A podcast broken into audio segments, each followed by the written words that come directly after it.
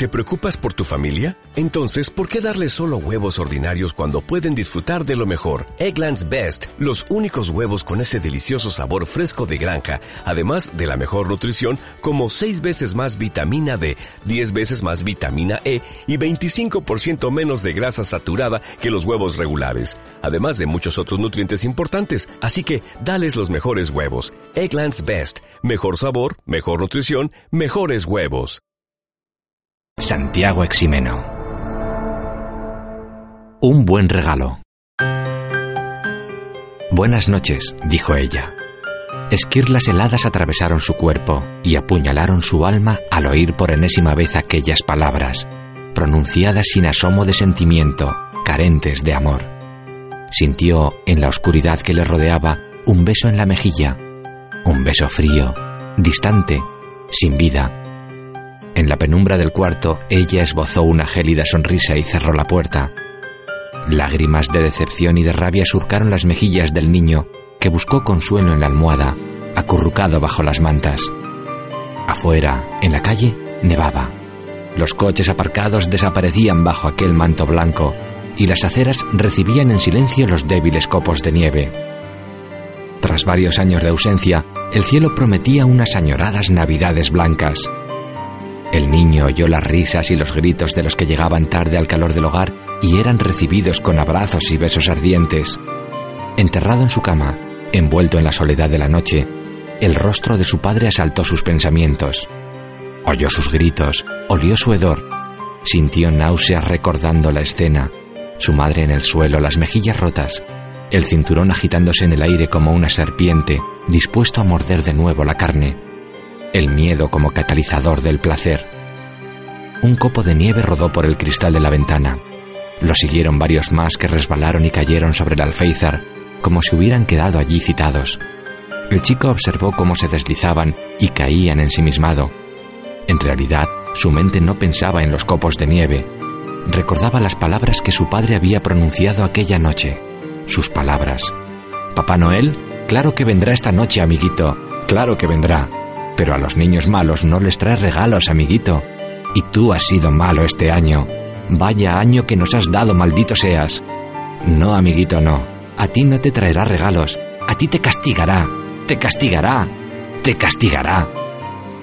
El niño lloró en silencio, un llanto de odio y miedo, y sintiendo las frías lágrimas resbalando por sus mejillas, se quedó dormido. Despertó sobresaltado. Una masa informe oprimía su rostro y su cuerpo, no le permitía respirar. Durante unos segundos la claustrofobia se abalanzó sobre él como un iceberg contra un transatlántico de lujo. Luchó presa de la desesperación contra aquella criatura indefinible. Brotaron las lágrimas, gritó, y la manta y la colcha cayeron al suelo enmoquetado con un susurro. El niño suspiró. Notó como una nubecilla de vaho escapaba de su boca. Hacía frío, demasiado frío, se volvió hacia la ventana y vio que estaba abierta. Ahogó un grito y se arrastró hasta la cabecera de la cama, ocultando el rostro entre las rodillas. Sentado en el alféizar de la ventana, había visto a Papá Noel. El auténtico, el de verdad. Con su raído y polvoriento traje rojo repleto de manchas y remiendos, con su enmarañada y sucia barba blanca por la que correteaban oscuros insectos tan gruesos como un pulgar, con su deshilachado saco de pordiosero del tamaño de un armario ropero, descansando en el suelo junto a él. ¡Jo, jo, jo! gruñó el inesperado visitante, mostrando una sonrisa plagada de dientes negros e irregulares. La voz inundó por completo el cuarto. Aquella garganta parecía capaz de provocar una luz con solo un susurro. Papá Noel hablaba con voz profunda, gutural, aterradora. El niño miró hacia la ventana con expresión horrorizada, pero la pesadilla no se había desvanecido.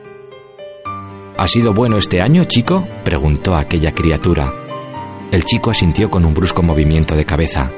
Había sido bueno, muy bueno. Este niño es un santo, comentaba a veces su abuela entre las sonrisas condescendientes del resto de los familiares. Aunque quizá faltó a clase un par de días, cuando dos alumnos del curso superior amenazaron con darle una paliza. Quizá se orinó en la cama cinco o seis veces, esperando que su padre entrara en el cuarto a pegarle. Quizá levantó la voz a su madre cuando ella le mostraba el lado más glacial de su corazón. Quizá algunas noches en la soledad de su cuarto, deseó en silencio la muerte de sus padres. ¿Seguro? El niño asintió de nuevo, sin apartar la vista de aquel inmenso saco de regalos. Algo se agitaba en su interior, algo grande y vivo que pugnaba por salir. Las paredes del saco temblaron, luego volvieron a su posición original. Oyó un grito ahogado, un gemido. Entonces la boca del saco se abrió, solo durante un instante, pero tiempo suficiente para que el niño atisbara en su interior. Sí, canturreó aquella parodia de mente de Santa Claus. Su madre estaba en el interior de aquel saco, y también su padre, y la asistente social, y muchísima más gente que no conocía, que gritaba, que lloraba, que suplicaba. Gente mala, gente que merecía aquel horroroso destino. Yo he sido bueno, susurró. Para los niños buenos yo traigo regalos, buenos regalos para los niños buenos. El niño cerró los ojos. Cuando los abrió, Papá Noel ya se había marchado. Con el saco. Procurando hacer el menor ruido posible, el niño caminó hacia la puerta del dormitorio. Oyó voces en el salón. ¿Mamá? La puerta se abrió con un chasquido. Las llamas del fuego recién encendido crepitaban en la chimenea. En un sillón cercano, con un periódico entre las manos, estaba su padre. Pero no era él. Su madre hacía punto sentada en la alfombra. Pero no era ella. Ambos exhibían cálidas y reconfortantes sonrisas. El niño sonrió. Era un buen regalo.